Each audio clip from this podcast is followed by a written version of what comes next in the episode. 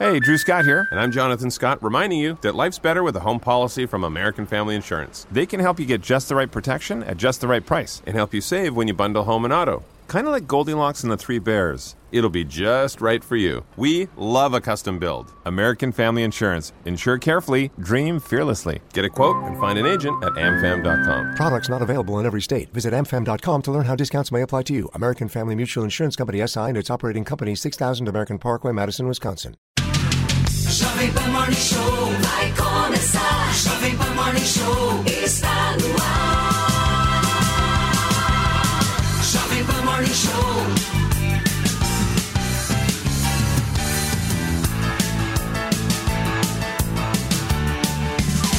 Jovem Pan Morning Show.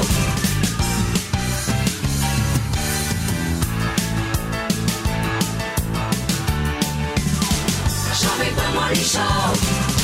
Fala, minha excelência, bom dia, uma ótima quarta-feira para vocês que estão nos acompanhando ao vivo na programação da Jovem Pan. O Morning começa e olha, gente, o dia tá quente, afinal de contas, após ter sido preso em Florianópolis, o ex-diretor da Polícia Rodoviária Federal, Silvinei Vasquez, será transferido em instantes para Brasília. O homem foi preso na investigação que investiga irregularidades na atuação da corporação no segundo turno das eleições presidenciais de 2022. E ainda hoje tem entrevista exclusiva com o deputado federal Orlando Silva, do PCdoB, relator do projeto das fake news. Ele vai detalhar para a gente quais são os próximos passos da proposta que endurece as regras do mundinho pantanoso das nossas redes sociais. E é claro que o nosso Felipe Campos já está preparadíssimo para trazer vários assuntos legais sobre entreter para a gente. Bom dia, Fê. Bom dia, bom dia. Olha só, tem sim, Paulinho. Bom dia para você que está curtindo toda a sua programação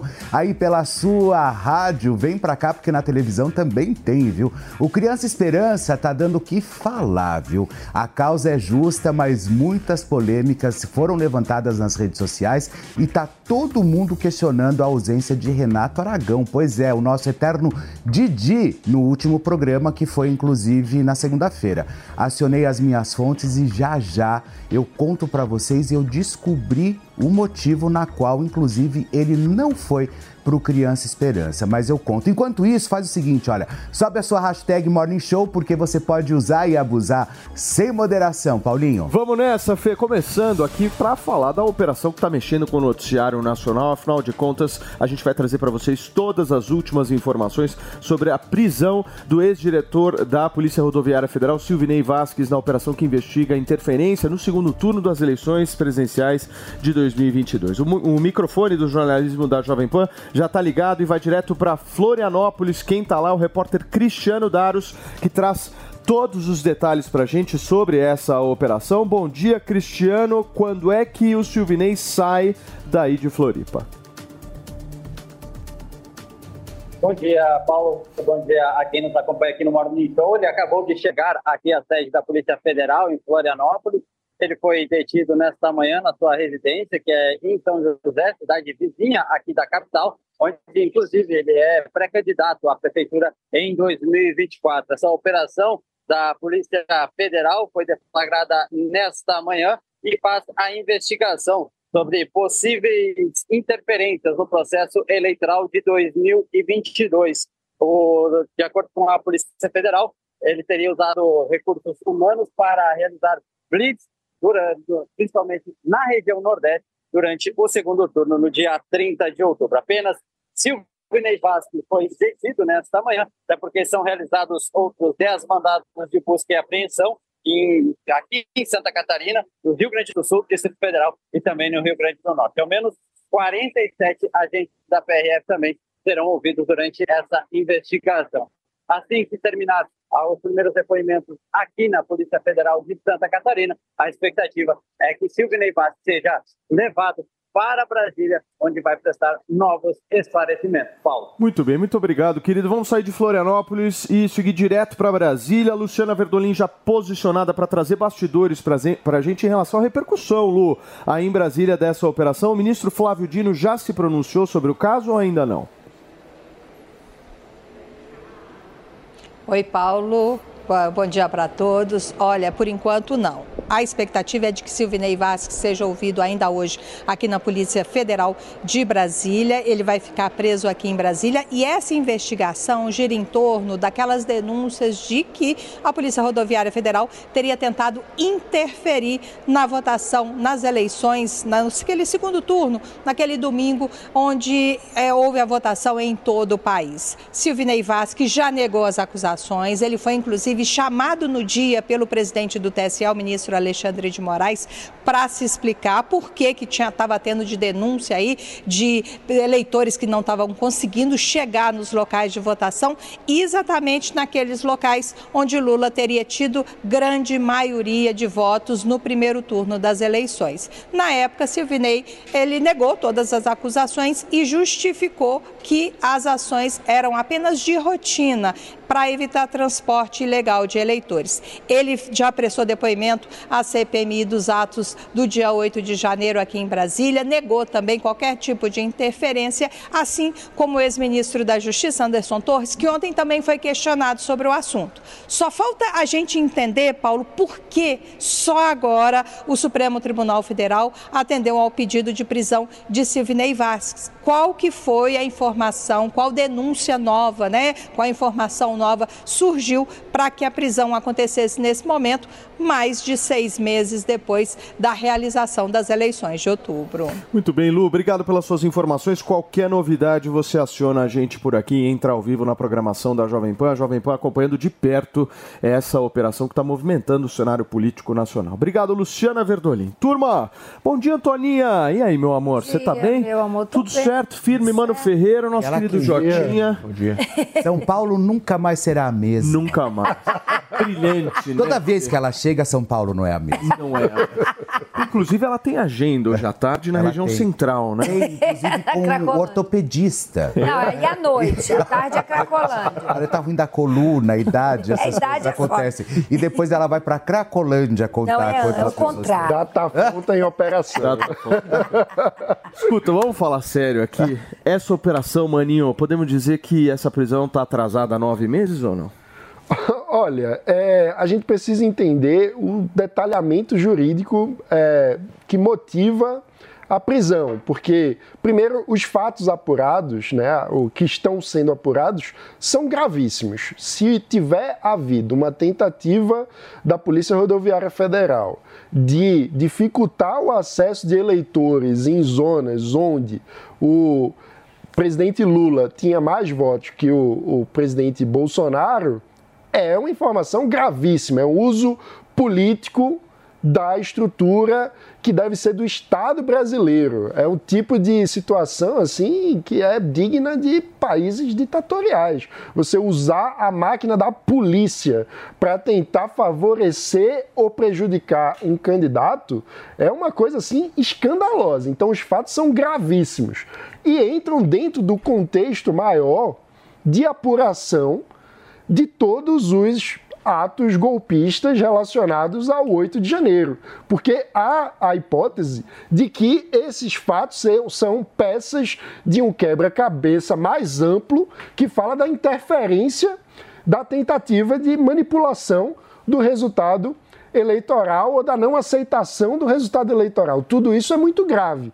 Agora, a gente também precisa ter é, não, não se combate, é, não, não se fortalece a democracia saindo dos meios democráticos de atuação.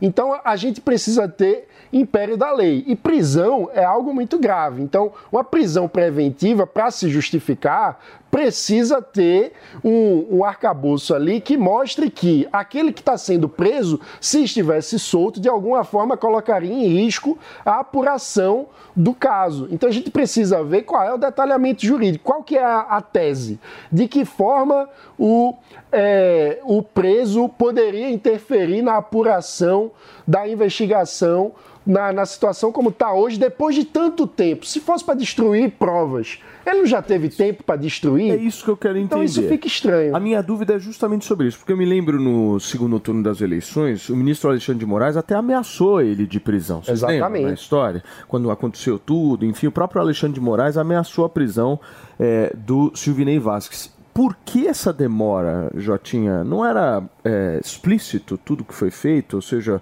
essas investigações, na tua avaliação, elas se debruçaram em que para chegar agora na prisão? Na minha opinião, bom dia, Paulo, bom dia a todos. Ah, Na minha opinião, Paulo, está acontecendo nada mais nada menos que o espetáculo da política. É claro que a gente tem que estabelecer esse debate muito menos do que algo de divergência ideológica, mas mais para uma respeitabilidade institucional.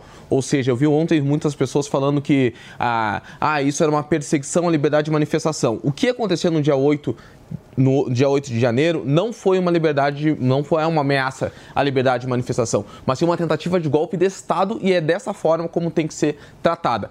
Porém, tem outros, outros métodos que a gente tem que avaliar, principalmente quando a gente vê a diferenciação de tratamento entre aqueles que já estão muitas vezes abatidos, como é o caso do Anderson Torres, como é o caso do Silvinei, pessoas que não têm caneta na mão, pessoas que já não têm qualquer tipo de interferência mais naquilo que pode modificar esse cenário, e de pessoas que hoje podem sim traçar diferenciação e atrapalhar as possíveis investigações daquilo que aconteceu no dia 8. O dia 8 tem que ser investigado, tem que ser investigado. A condução do Silvinei precisa ser melhor esclarecida, precisa ser melhor esclarecida. Porém, tem pessoas hoje com a caneta na mão que deveriam ser a prioridade da CPI e não é o que a gente vê. Principalmente quando a gente fala de Nordeste, tá, Paulo? Que quando a gente fala de Nordeste, ah, toda essa, é, essa mistificação que tem em torno da interferência de pessoas do Nordeste a não conseguindo voltar, nenhum brasileiro nordestino deixou de ir às urnas. Nenhum. Mas, mas aí é outro debate, né? Porque tentar impedir já é um crime gravíssimo. Então, se ele não conseguiu consumar o seu crime, graças a Deus, né? E também porque não apenas a, a Deus, mas porque houve uma atuação das instituições, inclusive do ministro Alexandre de Moraes, de forma Mas, mano, a gente está falando de uma das da instituições eleição. que tem maior respeitabilidade e confiança social das pessoas. Sim, mas então, não é de agora uma para o- outra que a gente ex-comandante- tem que desconfiar delas. Mas é um ex-comandante que de repente vira pré-candidato a prefeito. O que, na minha visão, é, é muito Ah, isso é comum incômodo. política, Não mano. deveria aí ser, não, mas porque é alguém se utilizar da mundo real- visibilidade de um cargo público, que é um cargo de Estado, como comando da Polícia Rodoviária Federal, para ganhar visibilidade e depois fazer disso trampolim político para ser candidato, isso é muito grave. Ah, que o Rui Costa é pré-candidato a prefeito em Salvador, É uma mano. utilização indevida, mas aí é um cargo O Flávio político, não Dino um tá de pleiteando vários cargos no São judiciário. cargos, ministros, são cargos políticos. Não é um cargo de Estado institucional. Comando da polícia é algo que não pode ser partidarizado. Tem que ser técnico, tem que ser de Estado, assim como um juiz, assim como um promotor do Ministério Público. Lembrando que nas redes sociais ele divulgou apoio a Bolsonaro, né? O Silvinei foi inclusive indicado por um dos filhos de Bolsonaro, ou seja, ele tinha íntima ligação com a família. Agora, eu estava pensando na eleição do segundo turno e a gente, depois de passado todo esse tempo, a gente olha para trás e entende o que aconteceu, né? Se o ministro Alexandre de Moraes não tivesse bancado a eleição, porque o PT, na hora que as operações começaram a acontecer, eu me lembro bem no domingo, o PT chegou no Tribunal Superior Eleitoral e pediu o quê? O alongamento da votação. Você lembra disso? Exatamente. Lembra, Antoninha? Pediu para que a votação geraria- fosse alongada. Se o Alexandre de Moraes tivesse aceitado essa história e falar, não, tudo bem, agora nós vamos alongar por conta dessas operações, eu acho que a gente talvez não tivesse democracia estabelecida aqui, nós não, não teríamos presidente da República eleito. Podem ter certeza do que eu estou falando. A eleição seria absolutamente questionada. Ou seja, o Alexandre de Moraes foi lá de alguma forma e deu a bancada ali na hora. Minha querida Antônia Fontinelli, você vê com muita preocupação tudo isso, certo, meu amor? Ó, eu, eu, eu trabalho com fatos, contra fatos, não há argumentos, e o que importa é que o Lula venceu no Nordeste de lavada, sabe? E outra, assistindo o depoimento do Silvinei, Silvinei?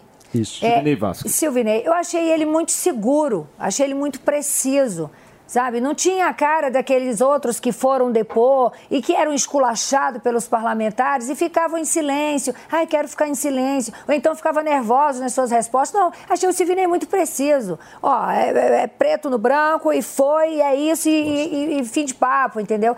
E assim, o Lula, de novo, foi ganhou de lavada do Bolsonaro no Nordeste. Então, gente, pra que isso? Vai chegar 24 de dezembro, a gente está lá preparando a ceia de Natal e vamos estar falando de 8 de janeiro. E essa série de prisões, sabe? Pra que isso? Eu eu Agora, respondo pra Silvinei, de novo eu falei, pro Anderson Torres ser preso, pro Sidney ser preso e vários outros, cadê o G Dias? Que até hoje eu, eu misturo as coisas, mas é para o povo lembrar. Como eu pergunto, cadê o consórcio Nordeste? Então as pessoas vão esquecendo e aí vai fazer. É, é dois pesos e duas medidas. Isso está errado, gente. Mas ó, o porquê a gente precisa apurar isso e, se confirmar das denúncias, punir de forma exemplar o Silvinei, caso ele tenha de fato tentado interferir. Porque é muito grave a utilização do Estado e do aparato da polícia para beneficiar ou prejudicar uma candidatura. Basta fazer o seguinte exercício. Imagine agora que o PT está no poder, se eles colocam um comandante da Polícia Rodoviária Abriu Federal. brecha. Abre brecha. Exato. Que declara voto Alguém no precisa Lula. abrir brecha pro PT pra alguma coisa? Não, mas, mas se, obviamente, Antônia, se isso for é, passada de pano, na verdade, que as instituições dê pra esse absurdo. Exato. Eu tô falando, vai abrir um caminho absurdo. Mas primeiro se a confirma a porteira. culpabilidade e depois Claro. se prende. vem E não é o que está acontecendo. Não, exatamente. Vim aqui e falar, olha, ele está sendo preso por isso, por isso, por isso, tá aqui, ó. Mas não, a gente não sabe nem por que o cara está sendo preso. É, aí é Você a tem prisões questão. preventivas no Brasil, né? Tá, mas acha Ah, mas existe humilhante, de altíssima periculosidade. Nesse caso? Eu, minha humilde que opinião, eu acho que essa prisão tá atrasada. minha humilde opinião, tá atrasada. Tá, mas qual é o tá fato? acontecendo em agosto. Qual é fato? Qual é o fato? O fato, a entrega. A prevaricação do diretor-geral da Polícia Tá, Rodoviária e G. Dias? E G Dias servindo água para quem estava quebrando crime. tudo? Cadê G Dias, que estava servindo água para quem estava quebrando tudo? Vamos, eu sempre falo isso, Antônia. Vamos discutir G Dias, vamos discutir G Dias. Mas não é porque a gente não vai discutir G Dias que a gente Que sai, não que tem aí, aí a gente fala, o não, outro, tem que entendeu? prender todo mundo mesmo. São Que fa- fatos, são fatos alargados. Ah, eu não tô vendo nenhum fato. Eu quero que me, eu quero que diga assim, ó, tá sendo preso por isso, por isso, por isso. A gente não É, sabe quem tá prevaricação preso. é meio estranho, né, Paulo? Prevaricação pode ser qualquer coisa. É. Absolutamente assim? Mas qualquer o, coisa. o que você está falando é o seguinte, que a, a apuração é...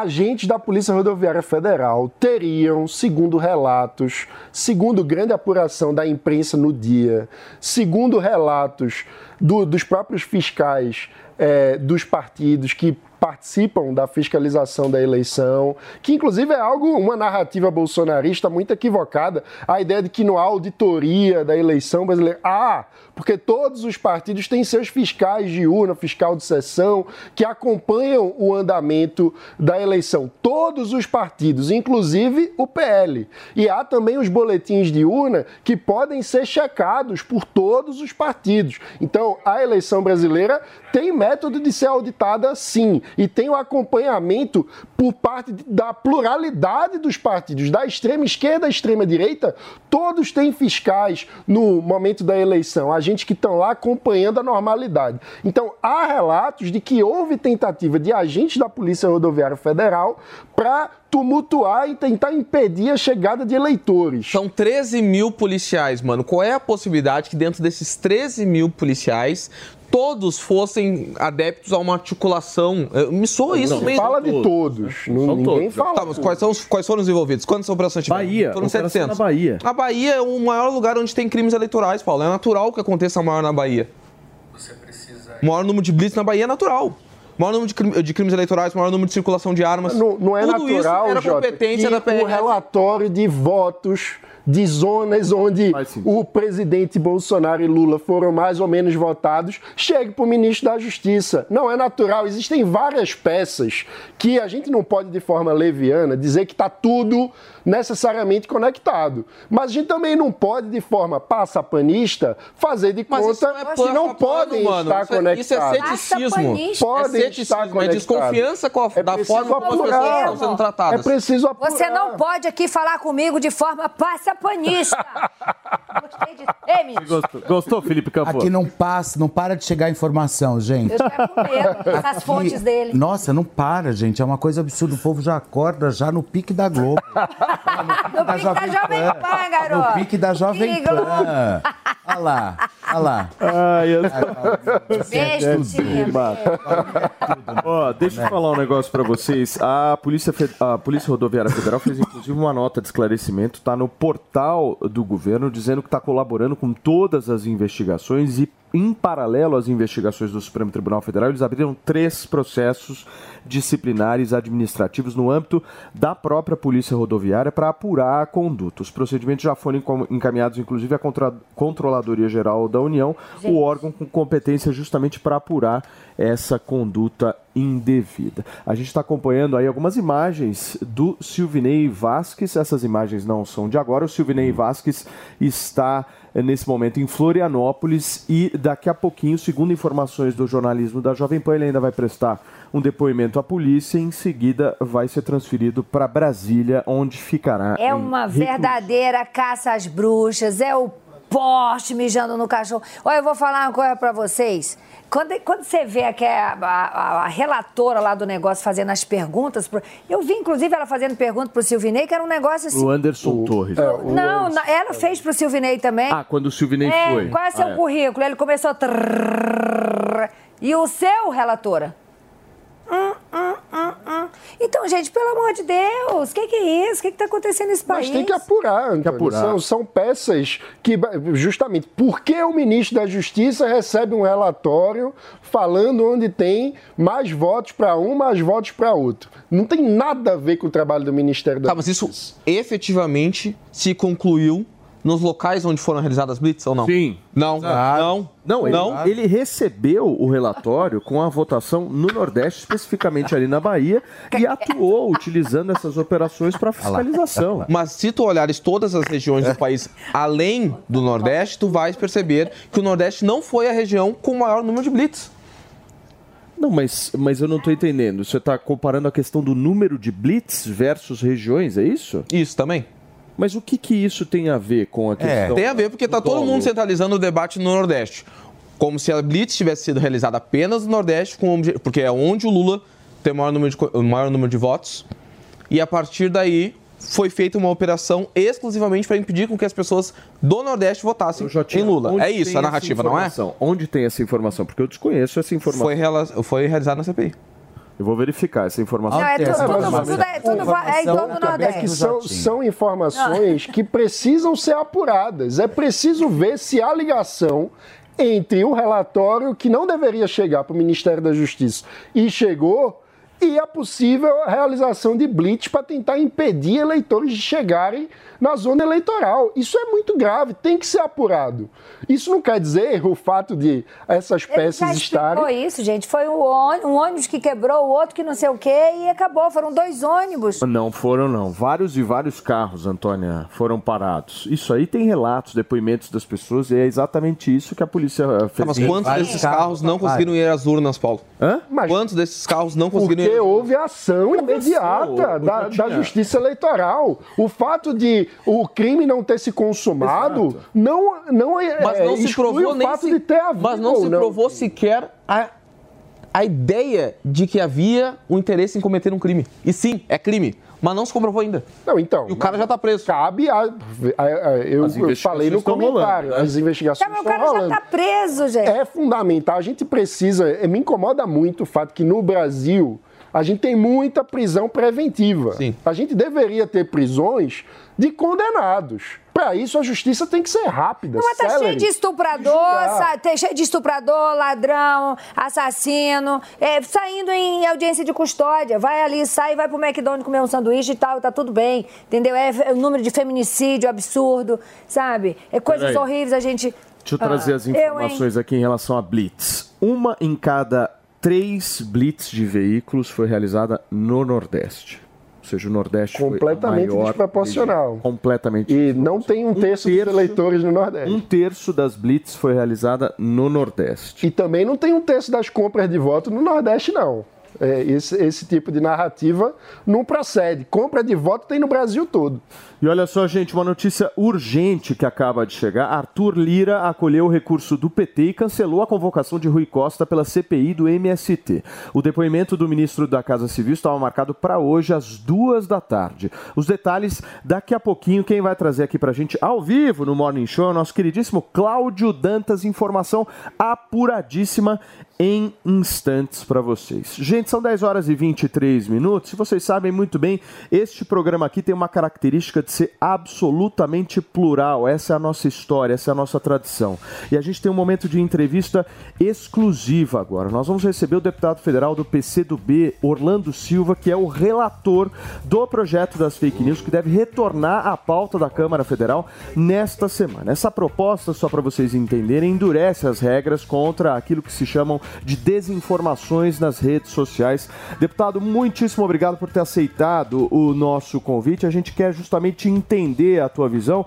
E eu já vou começar com uma pergunta do ponto de vista operacional aí da história. Por que, que o PL das fake news tem que entrar na votação da Câmara Federal em regime de urgência? Bom dia. Bom dia, é, Paulo Matias, bom dia, Antônio Futinelli, Jota, Mano e Felipe Campos. Boa tarde, bom dia. Paulo, há uma imprecisão na informação que você trouxe porque os jornais têm dito que essa semana seria votado o projeto de lei 2630, que foi batizado pela imprensa de projeto de fake news, mas não está na pauta. O que está na pauta é um outro projeto que fala sobre direito autoral e que foi ah, incluído direito autoral, inclusive direitos conexos, que é o que vai beneficiar intérpretes e músicos, direito autoral em plataformas digitais. Esse é um ponto.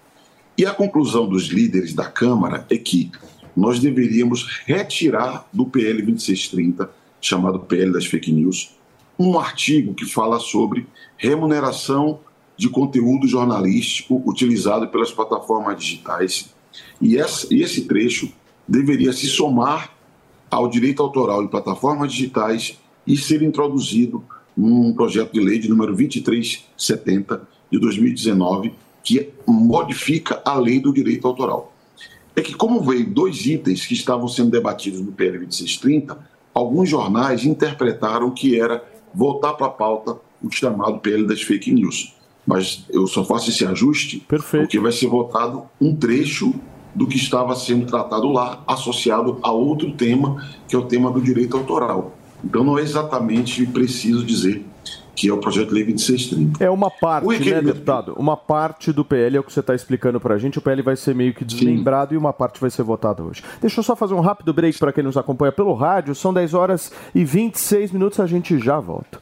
Ô, deputado, eu queria muito entender do senhor o seguinte, porque essa história... Você entendeu o que eu expliquei, Paulo? Entendi Entendeu? perfeitamente, entendi perfeitamente. Eu, eu, eu queria muito tentar extrair do senhor aqui nessa conversa, deputado, um caminho, porque eu acho que a sociedade brasileira ela já está um pouco farta dessa disputa de briga para lá, briga para cá. A gente quer discutir um pouco mais solução. A gente pode ter divergências, divergências são naturais e necessárias numa democracia, mas eu acho que a gente precisa focar no aspecto da solução. A pergunta que eu te faço é muito simples. Qual é o caminho que o Brasil precisa seguir para que a gente possa combater as fake news, mas a gente possa também combater qualquer tipo de censura que aconteça? Olha, a primeira coisa para mim é que é muito importante dizer que não tem fake news do bem nem fake news do mal. Fake news de direita ou fake news de esquerda. Fake news, desinformação, informação enganosa, distorcida, ela não tem lado e ela precisa ser enfrentada é, como é, é, forma de garantir que o debate legítimo aconteça, inclusive realçando e valorizando as diferenças. Para mim, não tem nenhum problema ter polêmica, pontos de vista distintos. Eu só não considero adequado que haja distorção ou, ou difusão de fatos que se sabe é, inverídicos para alcançar um objetivo, alcançar terceiros. Essas questões são complicadas. Mas, de todo modo, o que é que eu penso? Nós deveríamos olhar para a experiência internacional, olhar para o mundo. Porque se é verdade que existe no mundo experiências autoritárias, se existem autocracias no mundo, é verdade também que tem experiências democráticas. Eu observo muito o caso da Europa, da União Europeia em especial. Eles apontaram para um caminho regulatório das plataformas digitais que eu acredito ser um caminho importante. É um caminho que ele está ancorado em obrigações de transparência, porque ninguém sabe como essas big techs fazem a operação de algoritmos de recomendação, das comissões de revisão. Então, criar uma série de obrigações de transparência e estabelecer alguma, algum mecanismo de responsabilização também. E, ao mesmo tempo, prever mecanismos que protejam a liberdade de expressão. Porque hoje, Paulo, já há moderação de conteúdo. As plataformas digitais já fazem avaliação de conteúdos publicados, às vezes retiram, rotulam, reduzem o alcance. Só que hoje, quando elas fazem isso, o usuário, eu, você, qualquer um, não tem um mecanismo de contestação da moderação de conteúdo que não seja justiça. E as pessoas não vão para a justiça, não têm dinheiro, tempo para ir para a justiça para discutir publicação na internet. Então, o projeto, por exemplo, prevê um canal, obrigatoriamente, um canal simples, direto, expresso, para que o usuário conteste moderação de conteúdo. Então, eu acredito que o que falta nesse processo aqui é nós é, discutirmos mais o mérito da, da, das propostas e sairmos desse embate um pouco apaixonado que tomou conta do Brasil e ainda existe, para falar bem a verdade, da minha percepção, essa paixão política que tomou conta do Brasil. Tudo que vem da esquerda é ruim, tudo que vem da direita não presta, e quem perde é o Brasil, porque nós não temos capacidade de produzir nenhum diálogo, entendeu? Muito bem. Antônia, por favor. Aqui, deputado, bom dia. Ó, tem uma, uma, uma nota aqui da, que é da Câmara, eu não peguei de, nenhuma, de nenhum outro veículo de imprensa, meu Deus, tirei aqui, cadê? Ah, eu peguei da Câmara né, Legislativa, que diz o seguinte: Orlando Silva defende alteração no projeto de lei contra fake news. Um dos pontos polêmicos defendidos pelo parlamentar é o novo tipo penal para punir disparo em massa de notícias falsas. Eu fico todo santo dia, deputado, gritando sobre isso nas minhas redes, porque tem uma turma, inclusive é, é, é, é dirigido por uma empresa, né? É, é, tem uma empresa que é dono de grandes plataformas, grandes perfis, e que eles disparam com horário combinado, dia combinado, é, fake news. Toninha, né? só receber quem nos acompanha Tá. pelo rádio. São 10 horas e 30 minutos para você que sintonizou agora na programação da Jovem Pan. A gente está recebendo aqui para uma entrevista exclusiva o deputado federal do PCdoB aqui de São Paulo e relator do PL das fake news, o deputado Orlando Silva. E a Antônia estava fazendo a pergunta para ele. Para o senhor entender, deputado, essa turma né, dos perfis com grandes, é, é, com milhões de seguidores, eles são coordenados para dispararem é, notícias que podem assassinar reputações ou enaltecer quem não tem que ser enaltecido, na maioria das vezes. São ataques orquestrados e isso é criminoso. Tá? E a pergunta que eu preciso fazer para o senhor é: qual que vai dar em Chico? Vai dar em Francisco? Porque a gente tem visto nesse país dois pesos e duas medidas. Acontece, é, para um lado é penalizado e o outro nunca é. Então eu preciso entender do senhor: essas pessoas vão ser punidas por isso quando comprovado que elas, é, no mesmo horário, atacaram a mesma pessoa, destruíram uma empresa, destruíram a reputação de uma outra, de, de- de uma pessoa física? E isso é muito sério, isso tem acontecido nesse país. E é isso que eu preciso entender. O senhor vai, dentro desse projeto de lei, o senhor vai, é, é, é, é, essa lei vai punir essas pessoas, botar na cadeia ou, ou pesar no bolso deles? Porque eles, é, é criminoso o que eles fazem, é ataque em massa, sabe? E, e isso tem que acabar para ontem. Antônia, muitas pessoas se colocam na posição de vítima de fake news, né, de ataque à honra, e muitas vezes, deputados, colegas meus falam, tem que punir cada pessoa individualmente, porque ela não pode encaminhar algo que ela não checou a informação e tal. Eu vou falar para você muito francamente, é, muito francamente assim, respeitando a diferença de ponto de vista. Na minha opinião, uma pessoa individualmente que encaminha uma mensagem que tem uma desinformação, que tem até mesmo, enfim, um ataque à honra de alguém, se a pessoa divulga, ela deve ser processada se for ataque à honra de uma pessoa.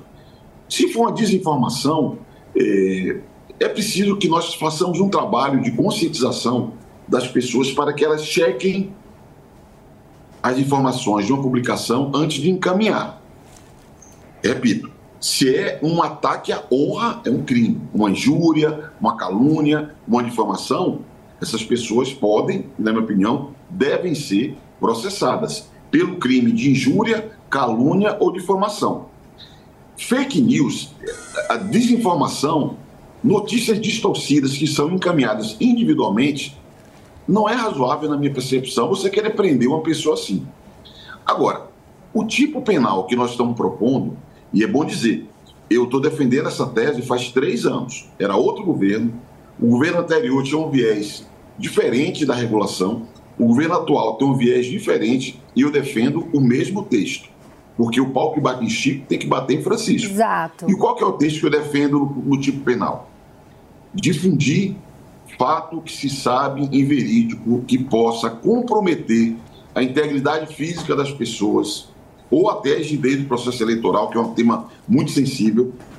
Mas é é fazer isso, que é inspirado no que está na lei eleitoral brasileira, usando automação, robôs e ferramentas não autorizadas pelos provedores de aplicativo, vai produzir uma sanção. Por que, que eu incluo no tipo uso de robôs e ferramentas não automatizadas? Porque é assim que você chega e, e- e caracteriza organizações criminosas, como você se refere, que ganha muito dinheiro para difundir eh, fake news e ataques à honra de pessoas e tal. Inclusive, deputado, eu conheço pessoas, tá? Influencers, que se dizem influencers, youtubers, que estão por trás desse movimento criminoso, que assassinam reputações. Por isso que eu prevejo, Antônia, quem usa essa estrutura. Então. Eu, eu fiz essa diferenciação do indivíduo, porque tem gente que é desavisada, entendeu? Antigamente, os mais velhos falavam para os mais jovens, cuidado com a internet. Hoje, a gente tem que falar para os mais velhos, cuidado com a internet. É. É porque eh, não é certo você fazer qualquer tipo assim, de criminalização dessa gente desavisada que está usando a internet, que eu acho, às vezes, são pouco cuidadosas. Que é para a gente não entrar numa, numa paranoia de daqui a pouco vai criminalizar todo mundo que usa a internet. Isso não existe. Agora, tem, que- tem que enfrentar estruturas que, de gente que ganha muito dinheiro para, de modo mecânico, interferir na discussão e fazer esse tipo de Deputado, deixa, deixa eu só pedir para o senhor aqui. Eu elenquei aqui seis pontos breves aqui para a gente entender o que consta ou o que não consta nesse PL das fake news. Eu vou pedir só para o senhor ser muito sucinto nas respostas para a gente tentar entender. Eu quero entender, ainda está nesse projeto de lei a criação de uma entidade reguladora autônoma para monitorar e regular a internet? Sim ou não? Veja, a Porque esse, esse, esse é um ponto de muita divergência nossa, deputado. Aqui no programa a gente acha que tem total entendo. anuência em relação a isso. A gente é completamente contra essa entidade autônoma. A gente tem receio dessa entidade. Eu quero entender do senhor se ela ainda está válida. O que acontece, Paulo? A lei que fala de regulação, você pode divergir, é legítimo, você pode divergir da ideia de que haja alguma regulação para redes sociais, serviços de mensagem buscadores. O que é que nós propomos? Propomos uma regulação que tem duas faces. Tem uma autorregulação que é feita pelas próprias plataformas, que vão elaborar códigos de conduta que vão se somar aos seus termos de uso. E essa autorregulação vai versar sobre conteúdo, definir os parâmetros para conteúdo, como elas hoje já fazem. Quem faz moderação de conteúdo são as plataformas. Elas continuarão falando sobre conteúdo. A parte que teria, terá, na minha visão, algum ente público não tratará de conteúdo, que será objeto da autorregulação. Mas tratará do quê? Tratará do quê? Veja, eu aposto muito em regras de transparência nos termos aprovados na legislação de serviços digitais da União Europeia. Os relatórios de transparência que serão publicados por essas empresas terão que ser lidos por alguém. Quem vai ler? Tem que ter uma entidade de supervisão que leia. Há um mecanismo da lei alemã chamado dever de cuidado e outro da lei dos serviços digitais chamado análise de risco sistêmico. Quem vai avaliar se o dever de cuidado e a análise de risco sistêmico estão sendo cumpridos? Alguém. É por isso que é inescapável que, quando há regulação, haja alguma estrutura regulatória. E em todos os países. Mas, deputado, o, o, o senhor garante aqui para nós que essa entidade reguladora não tratará sobre conteúdo. O senhor afirma isso? Não, não. Ela não pode tratar sobre conteúdo. Quem tratará sobre conteúdo é quem trata hoje. Agora, detalhe: nós também, assim como eu compreendo a preocupação de vocês de qualquer mecanismo político que te- tem que cercear o debate público, é importante é, dizer que há riscos também, e riscos sempre há, há riscos também de, empresas cerceiem o debate. Hoje, nem tudo que eu falo circula na rede, porque há um algoritmo de recomendação que decide quem ouve o que eu falo. Isso é dado. O que nós queremos saber, por exemplo, é como operam esses algoritmos de recomendação. Porque se você. Liberdade de expressão, Paulo, na minha percepção, é o direito de você falar, mas também ser ouvido. Porque sem diversidade, sem debate, sem pluralismo, não tem nem democracia. Então, quando a gente fala de botar foco na transparência, para que a sociedade. Eu quero que o Morning Show da Jovem Pan possa debater todo ano, avaliar o relatório de transparência que o Facebook fez, para compreender como é que está a operação dessa empresa. Pode, nós vamos aplaudir se for uma beleza, mas se tiver restrição na circulação das posições, queremos saber como é que são feitas as moderações de conteúdo. Sim. Qual é o alcance que tem a moderação de conteúdo? Ninguém sabe. Nós queremos saber isso. Perfeito. Não é impedir que o Orlando Silva fale o que ele quiser falar. Deputado, Orlando a- Silva a- fala o que ele quiser. Perfeito. E responsabiliza também pelo que ele falar. Perfeito. A gente vai girar as perguntas aqui. O próximo é o Jotinha. Bom dia, deputado, tudo bem? Obrigado por estar aqui conosco. Deputado, eu queria até iniciar essa pergunta parabenizando o senhor, porque muitas vezes a gente fala de fake news, cada um entende alguma coisa e é raro que a gente consiga unificar em um único conceito. O senhor fez isso recentemente numa entrevista, classificando fake news da seguinte forma: fake news é quando você pega uma informação, manipula ela e distorce um fato.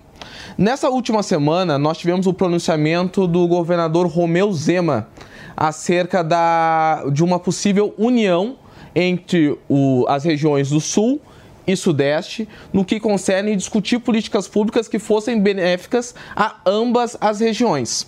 Entretanto, parte de alguns veículos da comunicação e até de integrantes do governo buscaram alterar essa a fala do Zema e chegando até o ministro Flávio Dino conceituar da seguinte forma: é absurdo que a extrema direita esteja fomentando divisões regionais. Então eu quero saber se na opinião do senhor, com a aprovação do projeto 2630, a plataforma deveria retirar o tweet de Flávio Dino sendo classificada como uma fake news. Veja, eu, eu não vou entrar aqui nas falas do, do governador Zema, para falar a verdade, eu nem assisti o pronunciamento dele. Eu vi mais a repercussão e eu não quero avaliar algo que eu não vi a íntegra do depoimento dele, da fala dele. Nem vou, é, digamos assim, julgar as manifestações políticas. O que eu posso te dizer é que, aprovado esse texto, as plataformas digitais elas podem fazer moderação de conteúdo. Na verdade, eu creio que elas devem fazer moderação de conteúdo. Moderação de conteúdo, eh, Jota, não é só você retirar uma publicação. Você pode, por exemplo, rotular uma publicação e remeter a uma análise que pode ser feita por quem a plataforma entender que deve fazer. Pode fazer uma rotulagem, remeter a uma análise e colocar dois pontos de vista. Você percebe? Porque eh, eu não Mas isso já existe, né, deputado? conteúdo. Isso não é necessário a gente Desculpa, aprovar um outro projeto, uma outra matéria, porque isso já existe atualmente. Não, isso existe em algumas plataformas, noutras não existem. Vou te falar um exemplo prático. Eu fui moderado pelo Twitter recentemente. Havia uma loja do Google que vendia um joguinho chamado Twitter não, de deputado. Escravidão. Agora, agora é X. Twitter É. não. É. Agora é X. X. XX. Sem vídeo. Foi- Eu tô defasado. É tipo, o deputado, é tipo X-Vídeos. Que isso? Que isso? Maria. Que isso? Por favor, Me socorra deputado. aqui, me socorra. Me socorra. O que acontece? O que acontece? Ah, o deputado conhece. É, O que acontece, graça, o que acontece deputado. é que é. É, o, o Twitter não, o ex-Twitter, o ex, moderou uma publicação que eu fiz. Por quê? Quando eu denunciei uma loja do Google que vendia um jogo chamado Simulação de Escravidão, porque um jogo que vende um, um- algo que você se coloca na posição do senhor de escravo. E tem um elemento ali negro, que é um escravo, e um elemento, uma mulher, que é um escravo sexual, e um gladiador que oprime os dois. Que absurdo. Que serve algo desse tipo? Você não tem que ter tolerância com a escravidão, você não tem que ter tolerância com abuso, exploração sexual. Eu denunciei e falei, é por essas e outras que tem que ter regulação nas plataformas digitais. Aí o Twitter me, me modera dizendo o seguinte, olha, o deputado Orlando Silva fez uma fake news, porque não é votar esse projeto e vai acabar com esse tipo de coisa. Veja, eu não falei que tinha que ia acabar se votasse o projeto. Eu falei que é necessário regular para ter mais parâmetros, transparência. Aí foi lá o meu discurso. Eu não tenho para quem recorrer. Eu fui moderado e não tenho para quem recorrer. Eu defendo que todas as plataformas tenham a obrigação de criar um canal para que qualquer usuário não precise ir para a justiça, mas possa contestar a moderação de conteúdo. E se ele tiver razão, usuário, e esteja reparado e republicado o que ele falou, retirado a moderação, é, devolvido ao alcance daquela publicação. Se não derem, aí sim eu posso ir à justiça. Então, eu, hoje existe, Jota, mas não existe uma obrigação de todas elas terem uma possibilidade de que o usuário conteste, nem a obrigação de todas elas apresentarem pontos de vista distintos quando há um assunto controverso. Perfeito. Mano Ferreira. Deputado, bom dia, obrigado por estar aqui com a gente conversando de forma tão produtiva sobre esse, esse assunto que é tão importante para a nossa democracia. Eu queria fazer uma pergunta sobre o PL 2370, que é justamente esse que pode ser votado mais é, de forma mais breve agora sobre a remuneração de artistas, mas também de veículos jornalísticos. Eu tenho duas preocupações sobre esse PL. A primeira é que conceituando o veículo jornalístico como qualquer pessoa jurídica que faça, que desempenhe uma atividade jornalística, a gente pode acabar de alguma forma levando as mídias sociais a financiarem parte de blogs obscuros, por exemplo, que produzem fake news. Então, porque a, a, qualidade da atividade jornalística não entra em pauta, né? é apenas a, o financiamento da atividade jornalística. Então, primeira preocupação. Segunda preocupação é não necessariamente as mídias sociais vão aderir da forma como a gente imagina. E aí eu trago o exemplo da regulação que aconteceu na Austrália em 2020 e acabou levando o Facebook a decidir limitar a publicação de links de conteúdo jornalístico o que fez com que as empresas jornalísticas tivessem menos alcance, menos é, atividade nas redes, o que acaba sendo um contrassenso, porque se você diminui ah, o conteúdo jornalístico em circulação nas redes, você acaba deixando as pessoas mais é, expostas justamente a conteúdos sem a checagem jornalística, ou seja, esse PL, ao obrigar a remuneração de veículos jornalísticos, não pode acabar tendo o efeito oposto ao pretendido, ampliando a circulação de fake news? Olha, olha, é, mano, eu acredito que a experiência da Austrália é uma boa experiência. Na Austrália, durante todo o debate, as big techs ameaçaram se retirar da Austrália. Ameaçaram desligar os canais de acesso à informação de, de periódicos, de órgãos de imprensa. Votada a lei, elas durante um tempo desligaram mesmo esses canais. Meses depois, elas voltaram. Hoje, já há acordos, há mais de duas centenas de acordos comerciais firmados entre as Big Techs e empresas de jornalismo na Austrália. E o curioso, na Austrália, o caminho que eles escolheram foi reconhecer o direito de remuneração de conteúdo jornalístico publicado nessas plataformas e criar um birô uma espécie de juizado de pequenas causas, digamos assim, para quando não houver acordo entre as partes, esse birô iria arbitrar. Sabe quantas vezes esse birô foi ativado? Nenhuma. E o mercado foi se acertando. Uma das críticas que aparece, que já fizeram para mim, é que os grandes vão ganhar.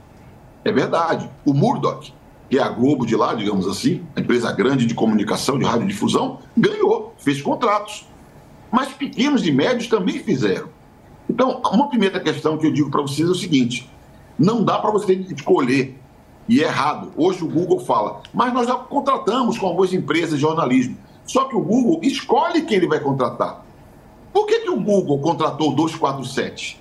Por que, o 247 tem melhor do que o site Fórum, para pegar dois carros da esquerda, o Diário do Centro do Mundo? Então o Google vai escolher os seus amigos para remunerar? O que nós queremos é criar um direito e estimular que haja acordos comerciais, partindo da premissa de que é um direito dessas empresas, por quê? Porque muitos conteúdos são utilizados para atrair a atenção dos usuários. E você sabe que a publicidade digital ganha o que ganha hoje, concentra todo o patrocínio, porque a exposição alcançada pelas redes sociais, a economia da atenção, que é o foco das atividades dessas empresas, distorceu completamente o mercado publicitário no Brasil e no mundo. Há um deserto de notícia crescendo. Então, nós queremos valorizar a, a, a, o jornalismo digital mas valorizar a radiodifusão. Eu falo abertamente. Eu defendo que nós tenhamos radiodifusão e tenhamos fortalecimento da imprensa livre, porque não adianta dizer tem que ter imprensa livre para garantir a democracia. E na prática ver todo mundo à míngua por uma série de manobras, inclusive que as big techs fazem para atrair atenção, inclusive usando conteúdo dos outros.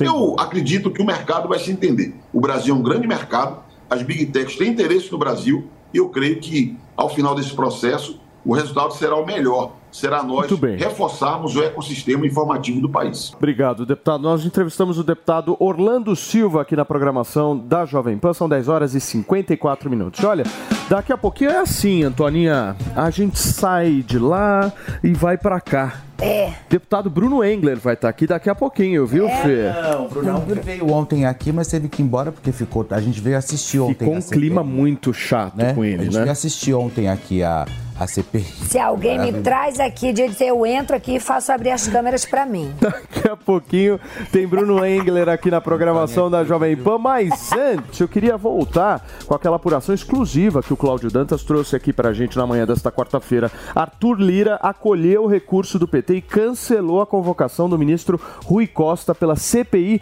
do MST. Quem vai trazer detalhes é o Claudião. Fala, Cláudio. É isso aí, Paulinho. O Arthur Lira, ele eh, fez aí de forma até inédita, né? A gente não viu isso aí na história das CPIs. É o presidente da Câmara decidindo eh, recusar, né? Decidindo cancelar a convocação de um ministro de Estado. O que, que o Lira alegou? Ele a- eh, disse que a formulação do requerimento ela foi mal feita, porque quando você eh, convoca um ministro de Estado tem que haver uma conexão clara e direta em relação ao objeto da CPI que está sendo investigado. O Rui Costa, a gente sabe, eh, ele foi eh, governador eh, da Bahia. Ontem a CPI ouviu diversos ex-assentados do MST lá na Bahia, então havia aí essa conexão, mas o Lira achou ela frágil. Hoje o Rui Costa é ministro da Casa Civil. Então, ele tomou essa decisão, a CPI foi obrigada a cancelar a convocação do Rui Costa, estava prevista para as 14 horas, né, a sua oitiva. O presidente da CPI, o Zuco, reagiu de forma contundente, soltou uma nota e disse que essa decisão abre aí um precedente perigosíssimo. Bom, ela acontece, eh, Paulinho, num momento em que a, CPI está tá sofrendo aí um cerco do governo. Ontem mesmo, à noite, a gente trouxe com exclusividade é, o- um requerimento ali de troca de dois deputados do Republicanos, né, do colegiado ali da CPI. E a tendência é que os substitutos não tenham aí a mesma atuação né, forte e contundente. Então há aí, de fato, é, uma tentativa de esvaziamento da CPI no momento que o republicano está negociando espaço também no governo, lá no Ministério do Desenvolvimento Social.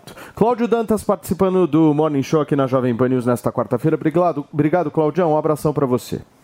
Um abraço, abraço a toda a bancada. E olha só, gente, o assunto ainda tá dando o que falar, viu? E para isso a gente trouxe o deputado estadual de Minas Gerais, porque o, o- nas últimas horas o relator da reforma tributária no Senado, o, o senador Eduardo Braga, disse que não vai embarcar na mesma posição do governador de Minas Gerais, Romeu Zema, viu? Mesmo assim, o Braga afirmou que defende a criação de um conselho paritário. No nosso sofá, a gente vai receber agora o deputado, o homem mais votado de Minas Gerais, para repercutir um pouco sobre esse e vários outros assuntos. Bruno Engler, tudo bem, deputado? Bem-vindo. Tudo bem, obrigado. É um prazer estar aqui falando com vocês. Como é que você está vendo essa discussão da reforma tributária? Minas Gerais vai sair perdendo? Olha, no momento a gente vê que Minas Gerais está saindo perdendo e a gente vê que a posição do governador nada mais é do que defender os interesses do Estado. Eu acho interessante até a questão que foi colocada aqui, é que fizeram uma fake news contra o governador, que defende a união dos estados do Sul e Sudeste contra o Nordeste. Hora nenhuma o governador falou contra o Nordeste, falou que era para defender os interesses do Sul e do Sudeste. Quando os governadores da região Nordeste criaram o consórcio do Nordeste à época do presidente Jair Bolsonaro para defender os seus interesses, ninguém disse que era uma coisa xenofóbica, que eles estavam pregando separatismo, eles estavam fazendo o que eles acreditavam que era melhor para os interesses da região. Da mesma maneira, a gente acredita que as regiões Sul e Sudeste, que são regiões importantíssimas para o nosso país em termos de geração de renda, de geração de receita, tem que ter também os seus interesses atendidos na reforma tributária e tem que se articular nesse sentido. Então o governador não falou nada além disso, ele está defendendo os interesses do nosso Estado e ele precisa fazer isso, foi eleito para isso. Ô Bruno, você é um cara que teve quantos mil votos? Tive 637.412 637 mil votos. É voto pra caramba. Eu lembro da dobradinha que você fez com o Nicolas Ferreira lá. Acho que você foi mais votado estadual e o Nicolas foi mais votado É, federal. graças a Deus, ele foi o deputado federal mais votado da história, quase um milhão e meio de É. votos, 1 milhão e 490, e eu fui também o deputado estadual mais votado da Então, história. e vocês apoiaram o Bolsonaro. A pergunta que eu te faço é muito simples. Vocês veem o Zema como opção? Olha, eu acredito muito que política tem liderança. Eu faço parte do grupo político do presidente Bolsonaro. A decisão atual é que ele está inelegível, mas há recurso, inclusive já foi recorrido. E enquanto tiver uma esperança, o meu candidato é o presidente Bolsonaro. E se não, eu acredito que ele tem mais experiência e liderança quem ele indicar para a gente estar caminhando. O que eu posso dizer como deputado estadual é que o governador Romeu Zema é um bom governador, faz um bom trabalho por Minas Gerais e pode ser que socorra, sim. Ah, eu vou emendar a pergunta do Paulo, deputado, porque o Zema ainda é vinculado como um possível nome, até nos últimos dias, como um provável nome a substituir o- o- a candidatura do ex-presidente Jair Bolsonaro. Só que tem um detalhezinho no Zema que, por exemplo, ele não apoiou o presidente Bolsonaro nem em 2018 nem em 2022. Claro, apoiou no segundo turno, mas enfim, ali já não era contra o PT, né? Que foi onde o Zema construiu toda a sua candidatura. O Zema também foi muito crítico à gestão do Jair Bolsonaro na pandemia.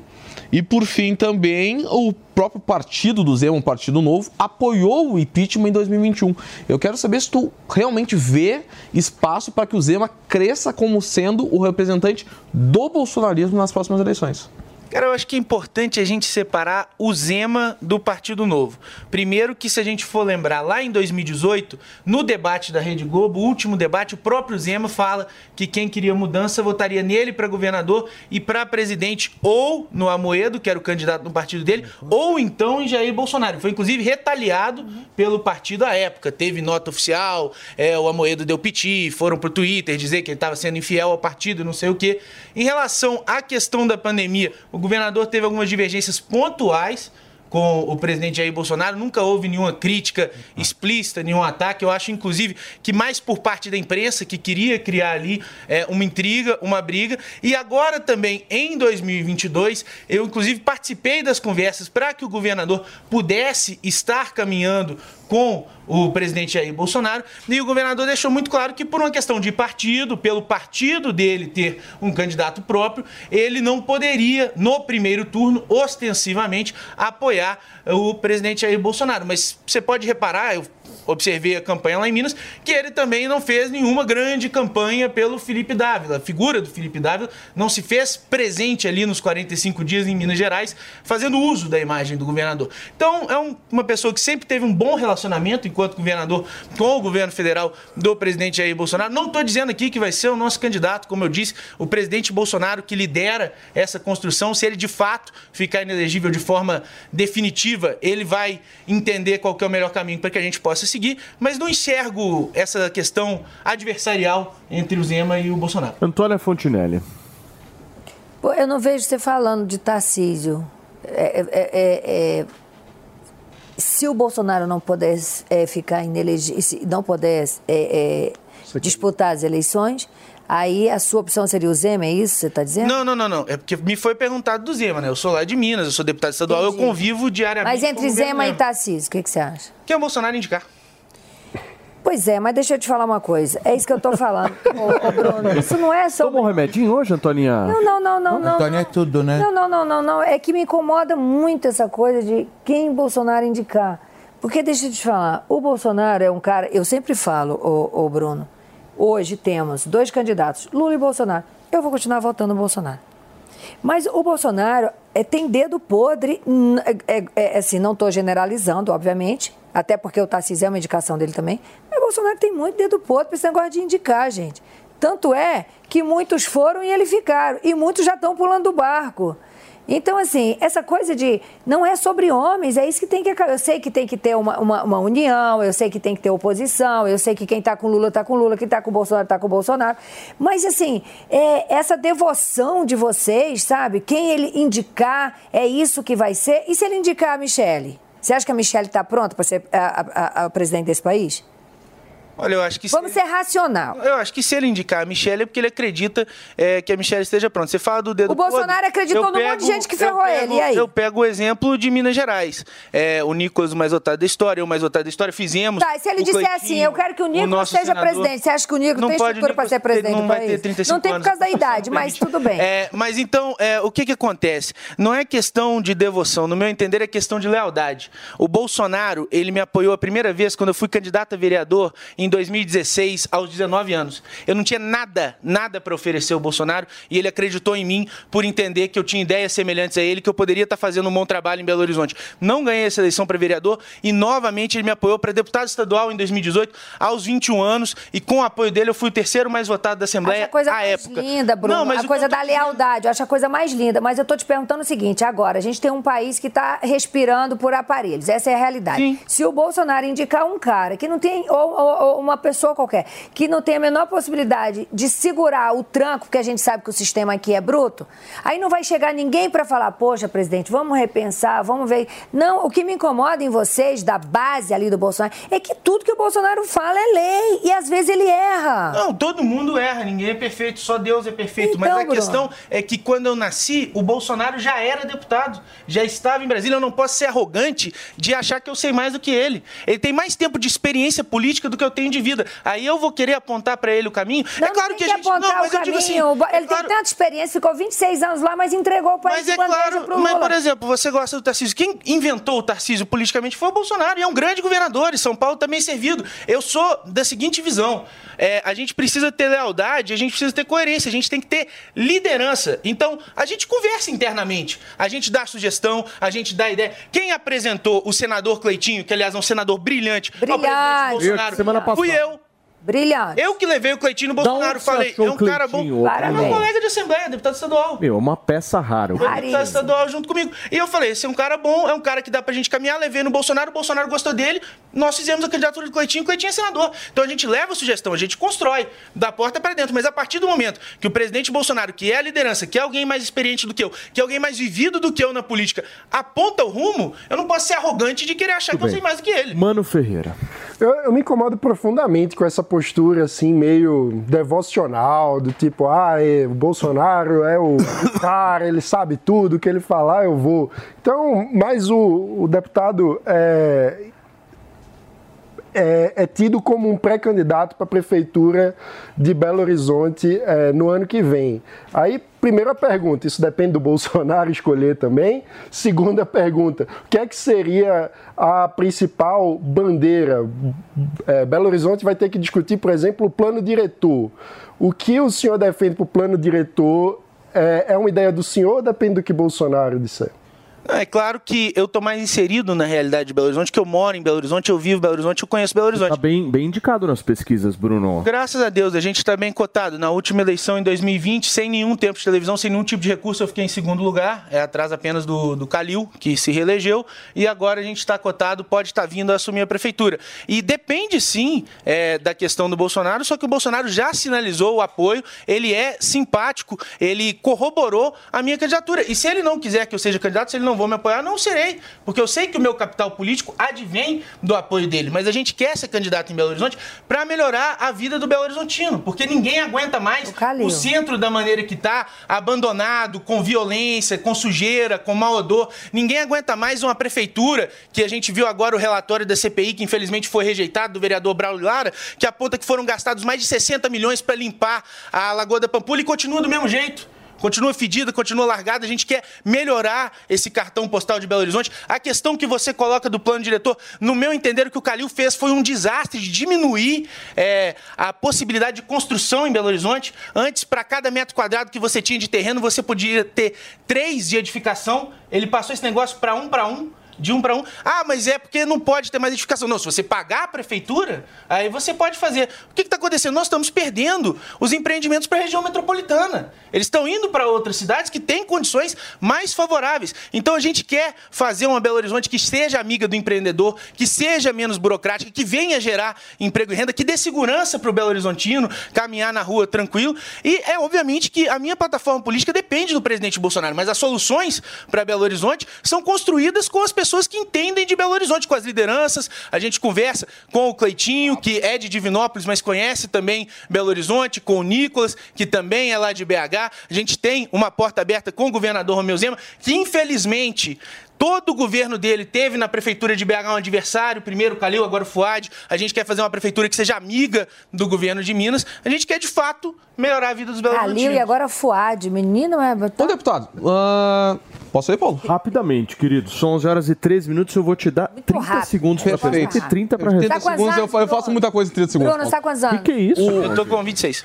26 Tá, Tora, de- deixa eu falar, tem 25 Tá com segundos. sangue nos olhos. Deputado, é o seguinte, deputado, é o seguinte, o que eu gostaria de saber é a opinião do senhor acerca da polêmica da Carla Zambelli com um hacker e como isso afeta a base bolsonarista. Um minuto, deputado. Olha, eu não sei o que de fato aconteceu entre a Carla Zambelli e o hacker. Eu sei que ela é uma pessoa do bem, ela quer o melhor para o nosso país. Espero que não tenha feito nada de errado e eu dou a ela o benefício da dúvida.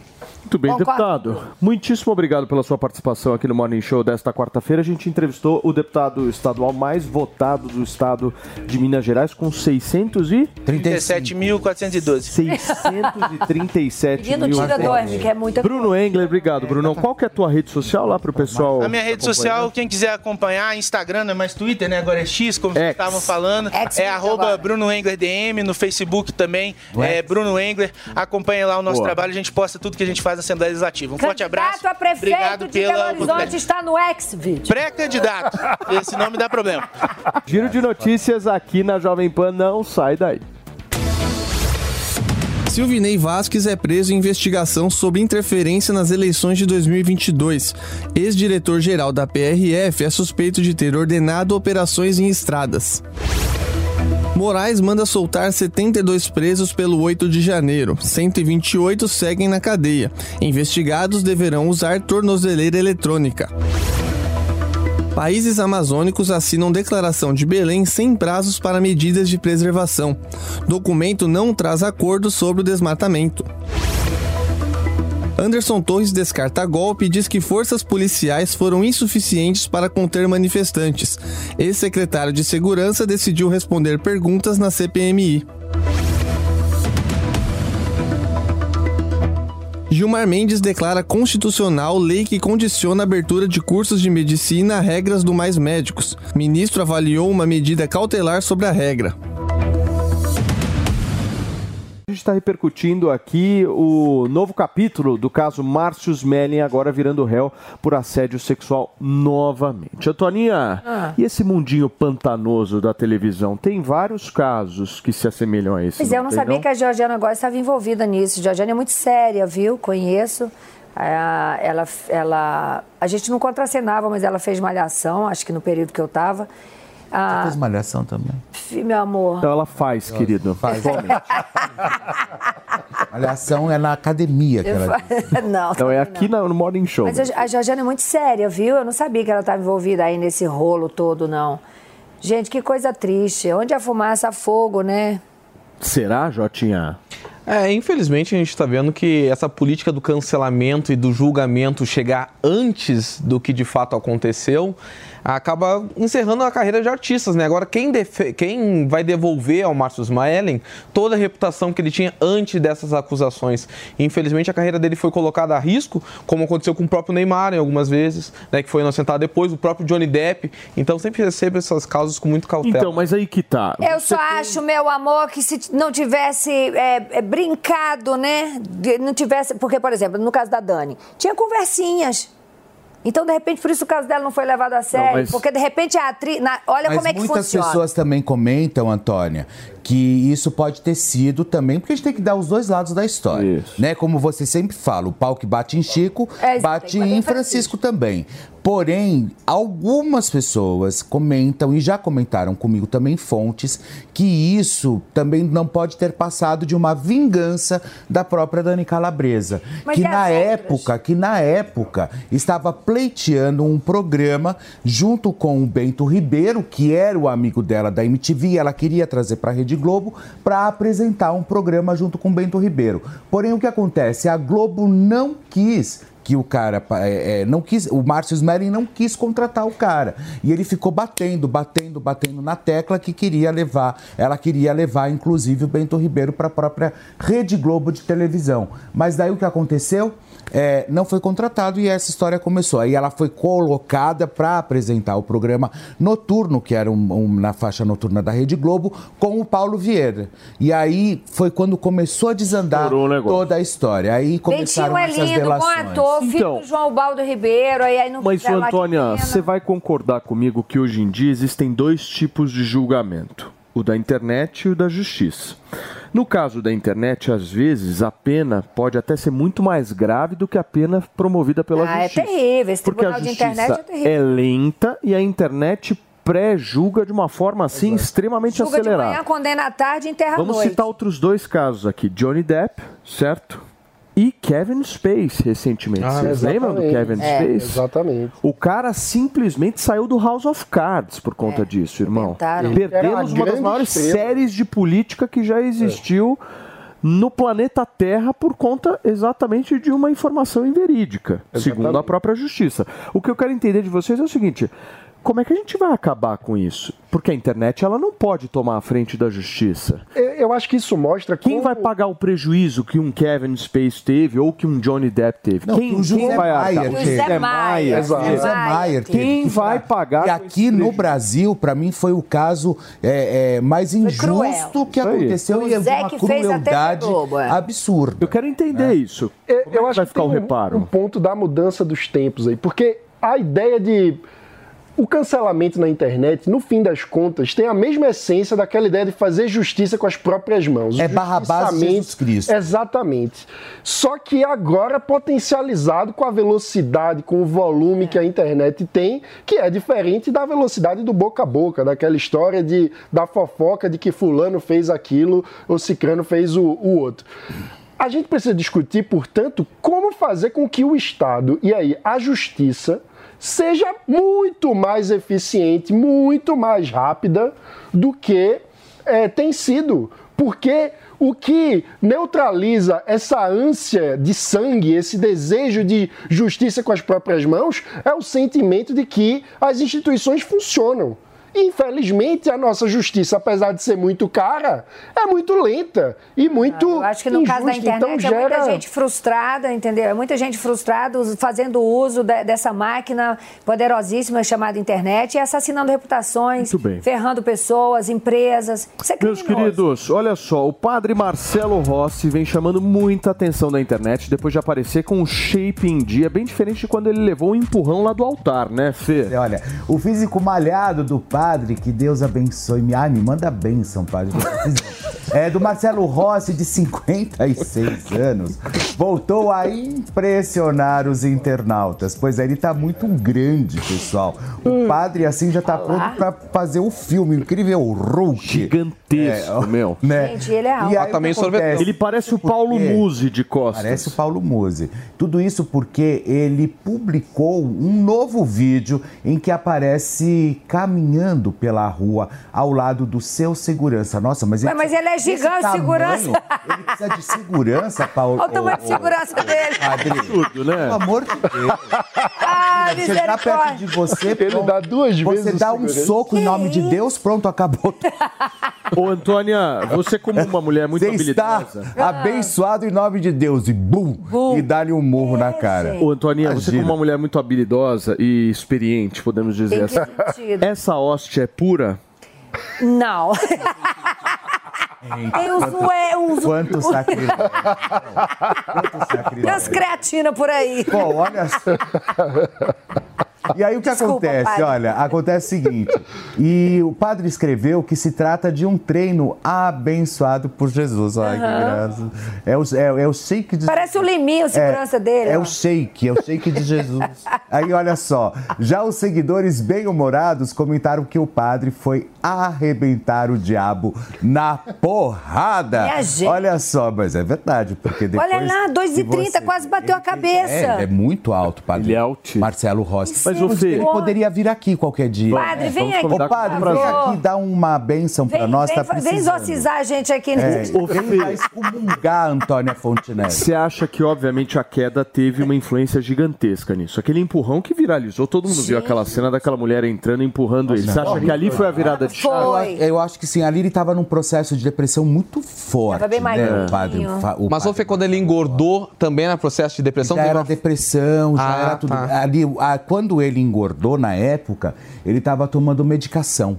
E essas medicações, vocês sabem que uma delas é abrir o apetite. né? Então, ou seja, o padre estava comendo essas medica- tudo. uns se jogam, o outros comem, outros se tudo emagre- que estava vendo pela frente.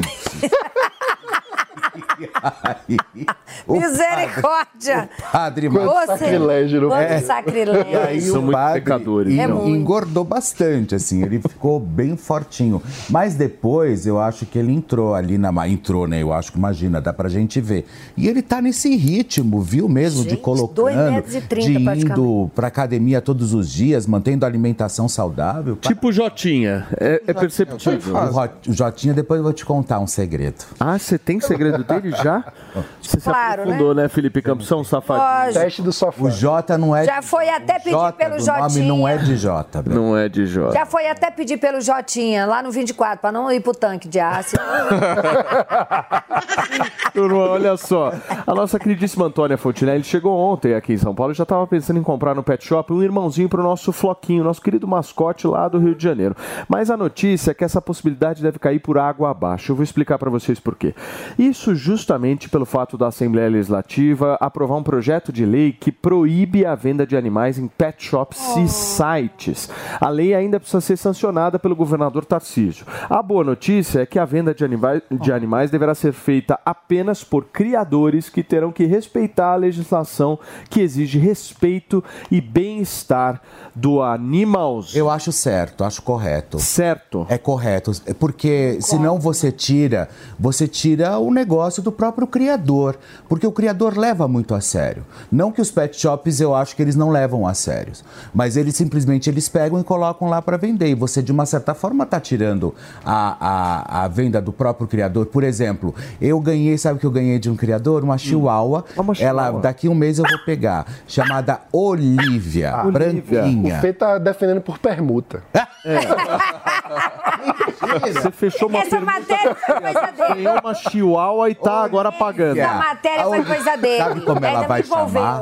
Sabe como ela vai chamar? Olivia Campos. Olivia Campos. E aí? Ah, é, olha só. É era uma desse tamanho, né, Fê? É É. branquinha de pelo curto. Chihuahua Linda, depois eu vou trazer. É rara. É raríssima. Parece Antônia. Parece você, tua cara. É a tua cara. Eu sou igual a chihuahua mesmo, eu vou no pescoço. E aí, vamos lá. e aí o que acontece? É, eu acho interessante isso, porque os criadores, eles têm que serem realmente, é, é, eles têm que terem um respaldo. Claro. Porque senão fica tudo, tudo pelo, pelo, pelo pet shop. Agora, por que não pode site, né? Porque assim, em loja eu entendo que seja questão que eles ficam numa gaiolinha minúscula, que pode Dá ser... pena de Dá ver o pena, bichinho. exato. Site, você, site- compra na Shopee. Você compra um, um cachorro Mas o, na o criador não pode ter site? Chega um tijolo na O criador não pode ter site? Bota o vídeo lá do cachorro, É. do, do criador e bota no site. Por que não? Eu não, não entendi esse, esse ponto. Eu entendo, tipo, ter uma regulamentação de bons tratos,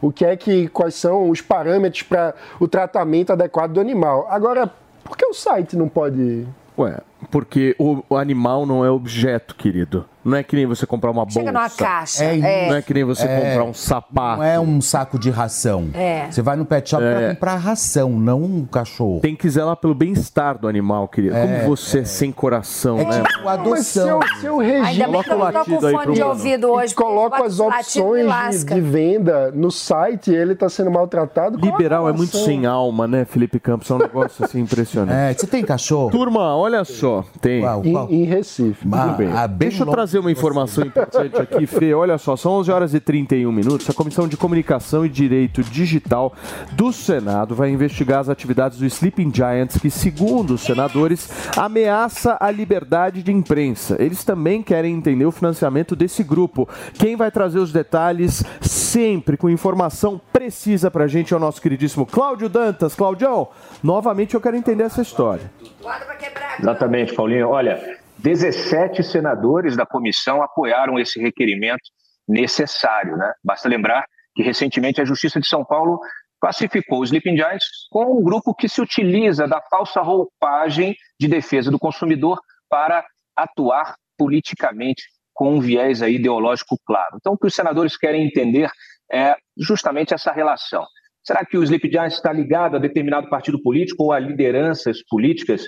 É, claro está que esse grupo é, vem fazendo uma atividade de coerção, né, uma campanhas digitais aí para é, afastar anunciantes e isso é, impacta na liberdade de expressão. Né? A gente aqui, a emissora, mais de 80 anos, Jovem Pan, mais de 80 anos de atuação, é, tem sido é, um alvo é, privilegiado, um alvo preferido desse grupo que parece ter uma clara agenda política. Então, os senadores estão realmente agora dedicados a entender, e não só entender esses mecanismos de atuação e de financiamento, mas também propor medidas para cerceá-los, já que, claro está, que se trata de uma ameaça à liberdade de imprensa, Paulinho. Muito bem. Cláudio Dantas, então, trazendo informação apuradíssima para vocês que nos acompanham nesta quarta-feira.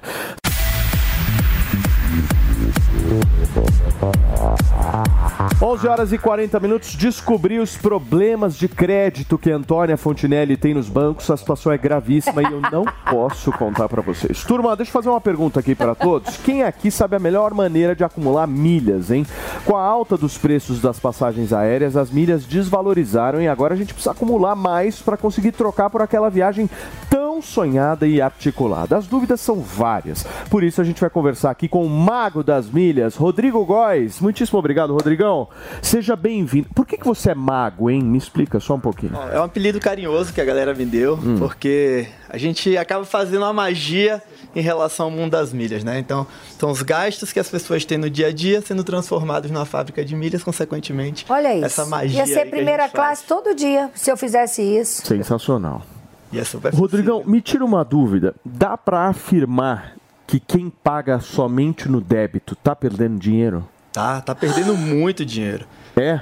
E eu te digo pelo seguinte: Meu primeiro, o Deus. crédito. Tudo que a gente gasta no crédito, a gente já começa ganhando porque joga para a data de vencimento da fatura. Ou seja, o dinheiro que você gastaria agora, ele pode estar numa aplicação te rendendo uns juros até o período da data da fatura do cartão.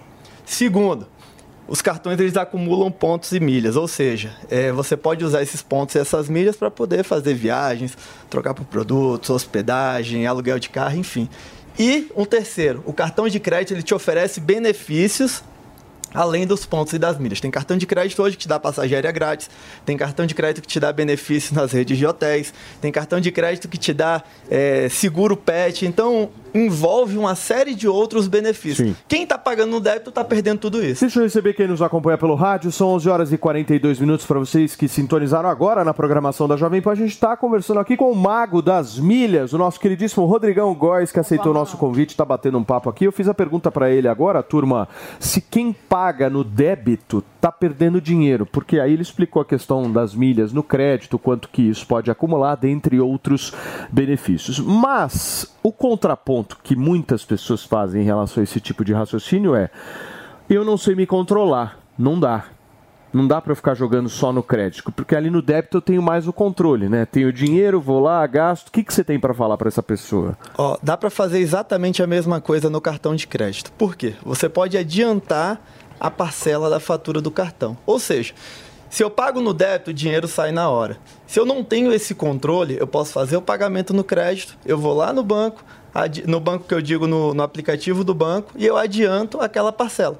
Um ou dois dias depois, aquele dinheiro já saiu e eu continuo fazendo isso. No final do, do período Ah, do entendi. cartão, eu Você vou continuar paga ganhando. antecipado. Vai pagando a fatura. Você vai pagando a fatura Entendi. antecipada. Você continua ganhando seus pontos, suas milhas, tendo todos os benefícios Sensacional do cartão isso. e mantendo esse controle no Porque caso todo, de quem paga todo no dia débito. 5. Dinheiro, não tem crédito, quer gastar. Como que tem que fazer? Ô Fê, dia 5 a gente sempre tem aquela reunião com as parcelas. Uma vez que ele é chamado de mago, vai ter que responder essa. Não entendi a piada. Não, mas como que faz? Assim, tô sem grana e quero milhas. Cara, Assim. Não faz, né? Não faz. Depende, porque é o seguinte, vo- você hoje, com praticamente tudo que você gasta no seu dia a Lógico. Você consegue acumular milhas. Isso sem estar falando de cartão de crédito, tá? Mas o problema é isso. Sem dinheiro, eu vou ter que pagar de alguma forma. Mas, ah, vamos lá, eu tenho aquele meu dinheiro mínimo controlado. Vou fazer, sei lá, as compras do mês. Você consegue fazer isso através de estratégias de milhas, são parcerias dos programas de fidelidade com né, os supermercados, com as lojas, e você já vai comprar as suas coisas. Mesmo que você não tenha um cartão de crédito, você consegue ganhar essas milhas.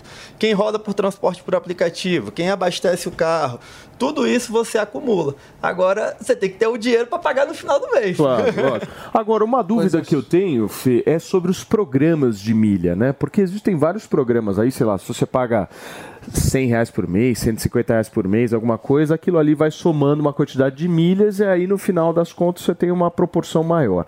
Compensa? Vale a pena assinar esse tipo de, de programa ou não? Vamos lá. É, isso são chamados clubes de, de milhas. Né? O cadastro no programa de fidelidade é grátis, o clube de milhas ele é pago. Vale a pena da seguinte forma: é como você citou, né? tem um custo para você adquirir cada mil milhas. Se esse custo for abaixo de 21 reais, né? Vamos supor, você paga 21 reais para receber mil milhas. Se for desse valor para baixo, vale super a pena. Vale a Por quê? Porque você tem milhas a um valor aceitável para depois usar com desconto na emissão da passagem aérea. E, além disso, você tem uma série de benefícios que o clube ele te oferece.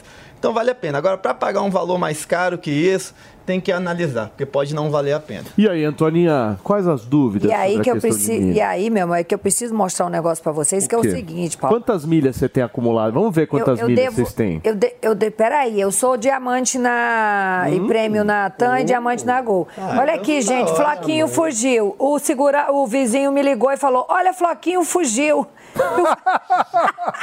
Ele quis vir pra cá, ele quis vir atrás de você. Gente, Floquinho não vale nada, é o tempo inteiro Ô, fugindo. ô, ô, Rodrigo. Ô, ô, Ah, uma desculpa. coisa, não, Felipe, O uma coisa Floquinho que foi que trocar milha. foi trocar milha, gente. É Com as milhas dele. É um cachorro esse floquinho. Ó, eu vou falar uma coisa pra vocês. Eu viajo, viajo, viajo, viajo.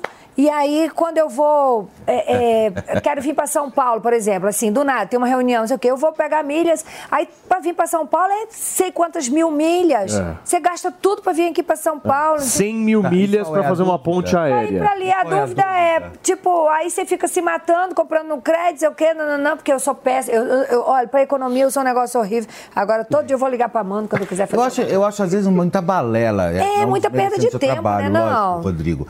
Mas, é, fue bicho, dinheiro você tem que ter. entendeu? Porque quem tem não sofre com absolutamente nada e gasta. Não, mas tá se planeja, aí. fica mais Entendeu? fácil, Mas né? assim, mas é, sei lá, eu acho que dinheiro você tem que ter e ponto final. Agora, a gente ficar tentando adivinhar maneiras de como fazer ou não fazer, obviamente que não É que o Fê é rico. trabalho. É, rico. Não, eu, vou, eu vou- eu vou te dar um exemplo, eu vou te dar um problema, né, exemplo para mesmo Tô quem tem pagando, dinheiro. o cara que é um tá pagando a parcela do Falar, você se azimuth. mata, você compra, você compra o mundo pra você conseguir não sei quantas mil milhas e gasta numa, numa perna pra vir pra São Paulo. É, Porque isso- esse, faz esse pensamento é realmente para aquelas pessoas que estão começando no mundo das milhas, que simplesmente acha que você só acumula através do cartão de crédito. E realmente, o cartão Você é de crédito- onde? Sou de Salvador. E você vem pra cá de milha ou de. de- Só de milhas. Só Só, de só viajo com milhas. Até o que a Antônia comentou, né? De ah, eu junto para emitir uma passagem e tá caro. Você tem que fazer duas coisas. Primeiro, você tem que avaliar a quantidade de milhas que, que eu preciso para emitir essa passagem. Se eu fosse vender essas milhas, quanto é que eu receberia em dinheiro? Por quê?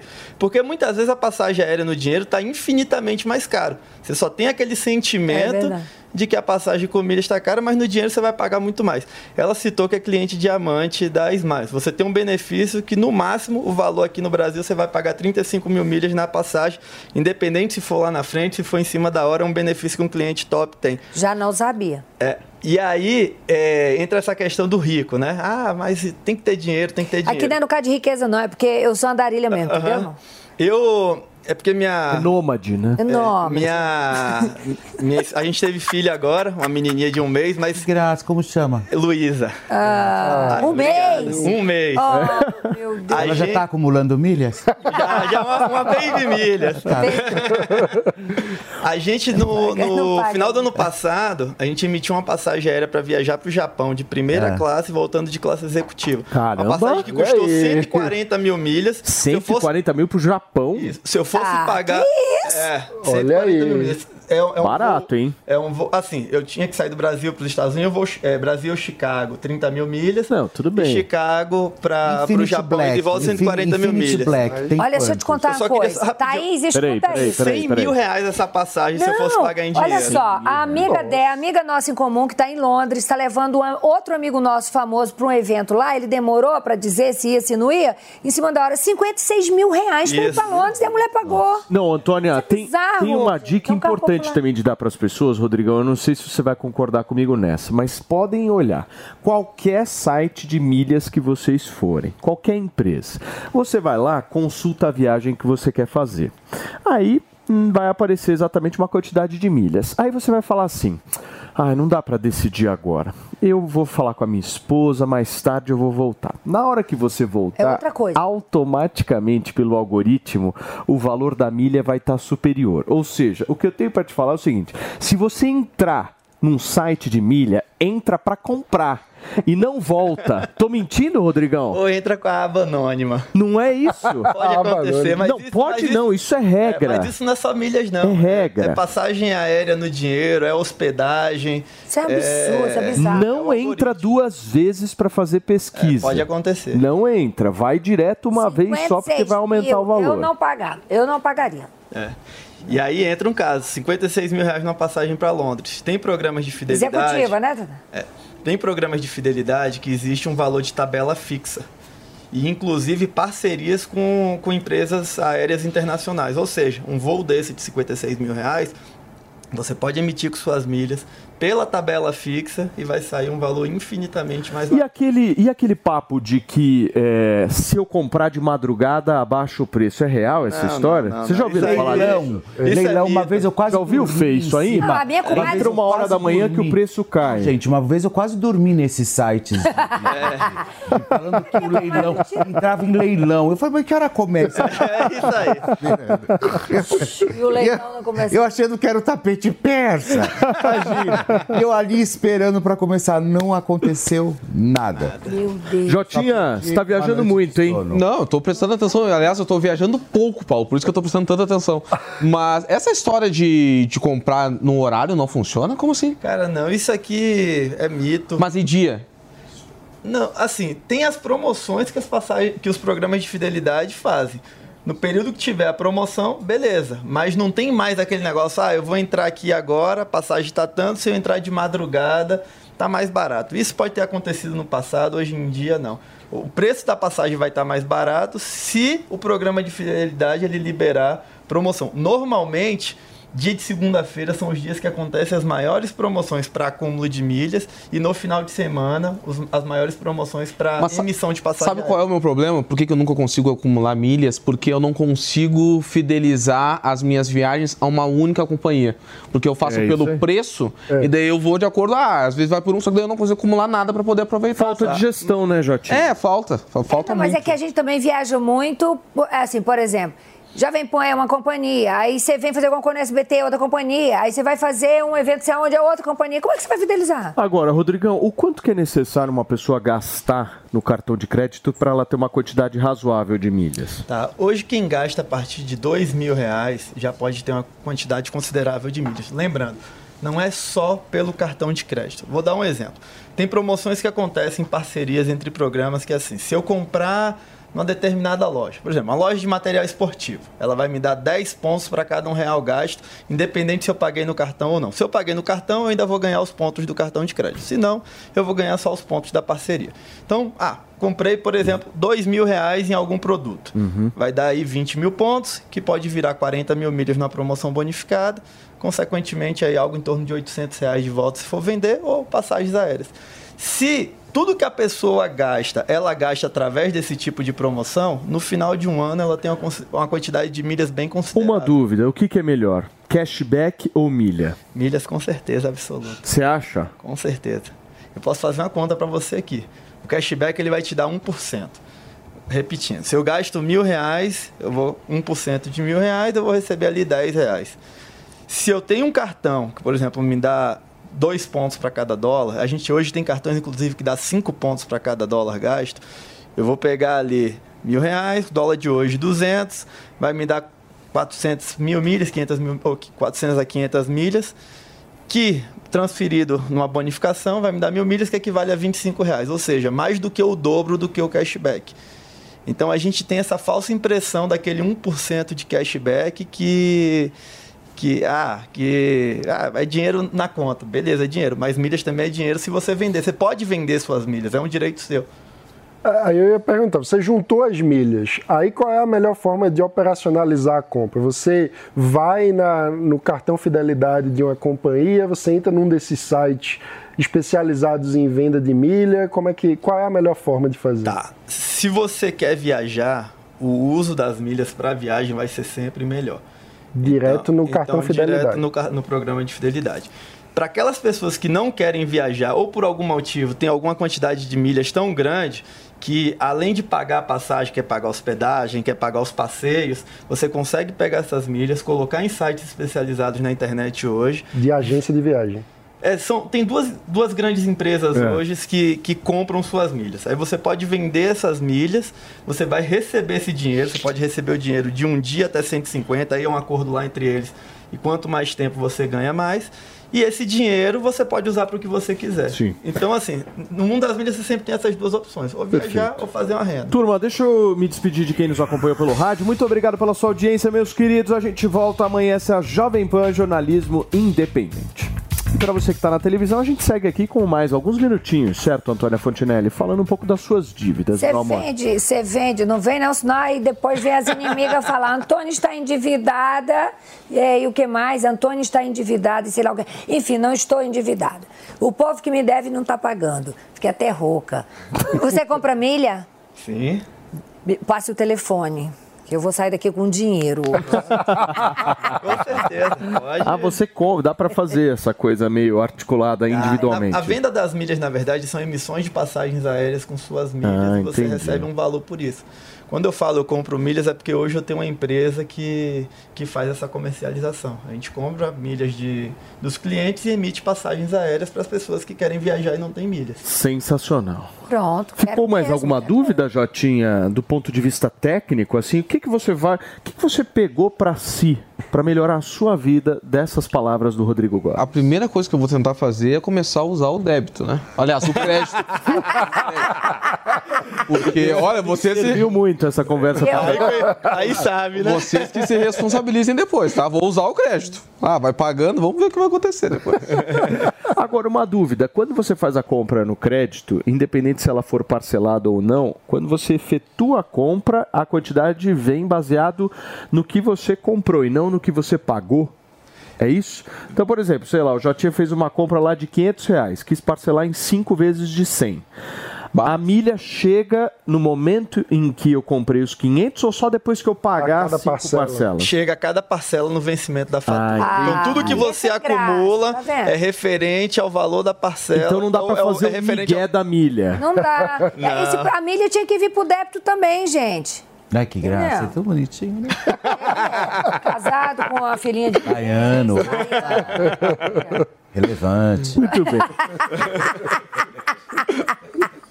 Tá vendo? Turma, nós recebemos aqui no Morning Show desta quarta-feira o mago das milhas, Rodrigo Góes. Obrigado, Rodrigão, por ter Obrigado aceitado o convite. Como é que faz pra te seguir lá nas redes sociais? Ó, pode me seguir no Instagram, é o arroba Góes Rodrigo, e lá no YouTube é o Rodrigo Góes. Tá aí as Góes dicas do nosso Rodrigo, queridíssimo Rodrigo Góes. Gente, vamos para o Tiozão Games, o nosso departamento de charge. Misericórdia! Toma dele! O Jotinho usa roupas largas pra esconder o seu shape, tá sim, é pura bomba. Tá Parece o Latrell Spencer esse aí, hein? Dá pra fazer as branquelas. Próximo. Isso! Hoje começa as gravações da Lady Fontinelli na Cracolândia. Em breve, mais uma nova websérie da Jovem Pan, The Walking Dead. A Antônia Fontinelli é a nossa protagonista. E o padre Marcelo Horst. Horst. É segurança do segurança. Vejam só que coisa. o trabalho do nosso queridíssimo tiozão Games. cavalo. Sempre encerrando com chave de ouro este programa. Meus amores, muito obrigado pela companhia. Obrigado. Mais gente. Obrigado a você que ficou com a gente até aqui. Amanhã a gente está de volta, hein? Jovem Pan, jornalismo independente. Tchau, Beijo. Tchau.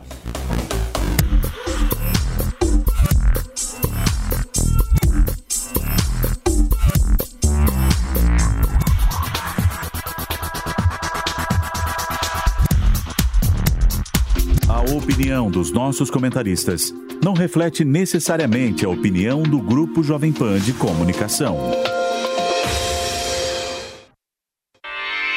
Realização Jovem Pan News.